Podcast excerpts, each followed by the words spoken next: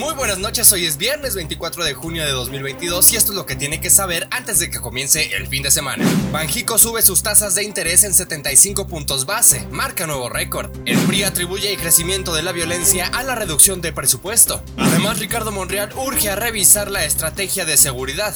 El tricolor expulsó a Claudia Pavlovich. Morena no cumple sus promesas, señala el PAN capitalino. Salomón Chertoriski se destapa como aspirante al gobierno de la CDMX. Los detalles de la marcha LGBT de mañana y la numeralia de la pandemia. Yo soy Fernando Moctezuma Ojeda y aquí comenzamos. El Banco de México hizo historia al subir la tasa de interés en 75 puntos base por primera vez en sus más de 25 años de autonomía, por lo que el referencial se ubica en 7.75% como consecuencia de un ciclo alcista que comenzó hace un año el 24 de junio de 2021. El subgobernador del Banco de México, Jonathan Heath, ya esperaba que el consenso de la Junta indicara este aumento incluso antes de que la Reserva Federal aplicara un manotazo a su tasa de interés con el mayor aumento de más de 27 años. El Consejo, que tomó la decisión por unanimidad, dijo que vigilará estrechamente las presiones inflacionarias, así como todos los factores que inciden en la trayectoria prevista para la inflación y en sus expectativas. El Banco Central señaló que continuarán las alzas de tasa y no descarta otra alza de ser necesario. Con esta ya son nueve las subidas consecutivas del índice de referencia de Banjico, en un contexto donde la inflación se ha convertido en un gran problema para la economía mexicana y del mundo. Cabe recordar que el jueves pasado el INEGI informó que el índice nacional de precios al consumidor se ubicó en 7.88% anual durante la primera quincena de junio. Por otro lado, le platico que la dirigencia del PRI que encabezan Carolina Villano y Alejandro Moreno señaló que el aumento de la violencia en México es consecuencia de los brutales recortes presupuestales de seguridad, además de la nula estrategia contra el crimen organizado. Al respecto, el Comité Ejecutivo Nacional afirmó que con Morena la inseguridad cada día está peor. Su estrategia de abrazos y no balazos es un fracaso. México no vive en paz, aseguraron. Como parte de una campaña de comunicación en sus redes sociales, la Dirección Nacional del PRI utiliza el hashtag Morena Destruye y aseguró que Morena no ha hecho nada para combatir la delincuencia organizada y por el contrario han señalado públicamente que la protegen. En este sentido, el presidente de la Junta de Coordinación Política del Senado de la República, Ricardo Monreal, dijo que es momento de reflexionar en el Congreso y de revisar con toda seriedad el plan de seguridad en el que los senadores tenemos, dijo, la obligación constitucional de hacerlo. Toda vez que se pronunció con motivo del asesinato de los dos sacerdotes jesuitas en Chihuahua,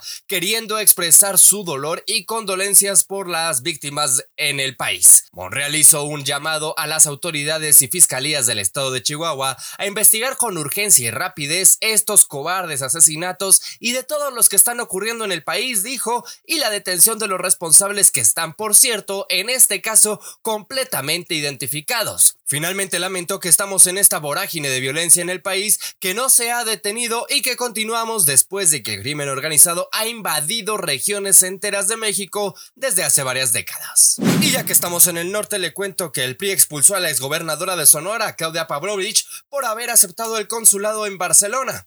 Sobre ella recae el mismo argumento que con el exgobernador de Sinaloa, Kirin Ordaz, ahora embajador en España, y Carlos Aiza, exmandatario de Campeche designado embajador en República Dominicana.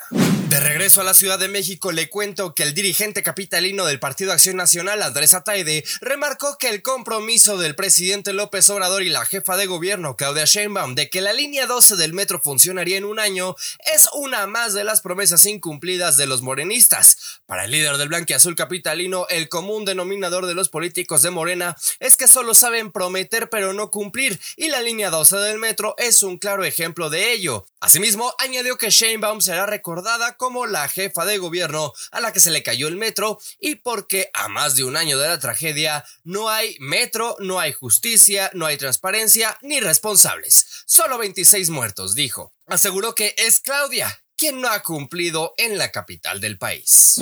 Y el que ya se destapó como aspirante a la jefatura de gobierno de la Ciudad de México, que se renueva en 2024, es el emesista Salomón Chertoriski. Del diputado afirmó que la capital del país está peor que nunca, mientras que la jefa de gobierno, Claudia Sheinbaum, está más preocupada, dijo, por hacer campaña que por realmente ocuparse de los temas que aquejan a las y los chilangos. Aseguró ser la alternativa socialdemócrata que esta ciudad necesita, pues afirmó que desde hace muchos años yo me he preparado con con toda certeza, con toda claridad, para poder gobernar a esta ciudad. Sé lo que se tiene que hacer y sé cómo hacerlo, dijo. Finalmente destacó que la capital del país vive una nueva transformación como la que vivió en 1997, cuando el ingeniero Cuauhtémoc Cárdenas ganó las primeras elecciones para encabezar el gobierno, desbancando al PRI del Ejecutivo local. Aunque evitó decir nombres de quien espera enfrentar como candidato, señaló que busca una competencia de proyectos, propuestas e ideas y no de adjetivos y calumnias. Ya casi para despedirnos le cuento que este sábado tendrá lugar la edición número 44 de la Marcha del Orgullo LGBT más en la capital del país, que regresa de forma oficial luego de dos años suspendida por la pandemia.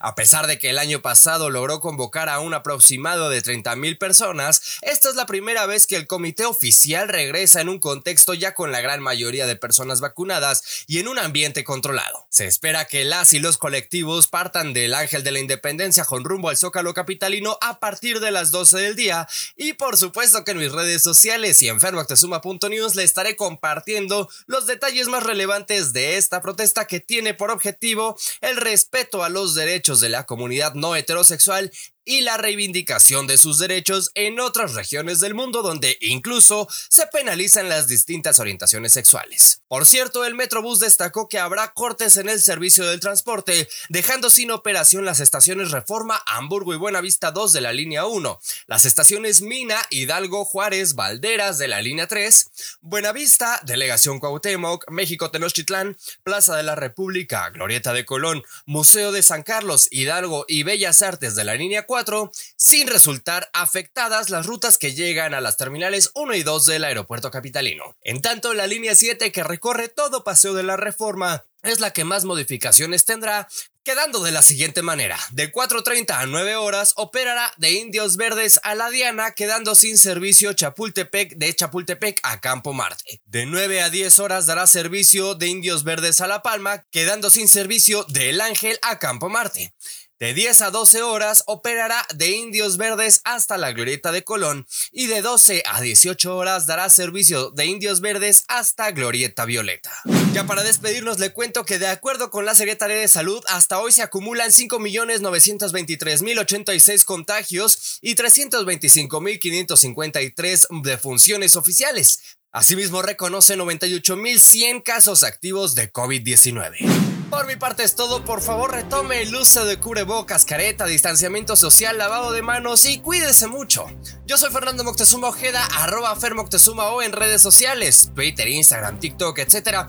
Fermoctezuma.news en la web y si así me lo permite nos escuchamos la próxima noche de viernes en este mismo espacio. También le invito a que me acompañe este domingo con la síntesis legislativa, lo más relevante de la acontecer en las cámaras de la última semana. De nueva cuenta le agradezco muchísimo el favor de su atención y a nombre de Adrián Ojeda Román le deseo que tenga un estupendo fin de semana. Pásela bien.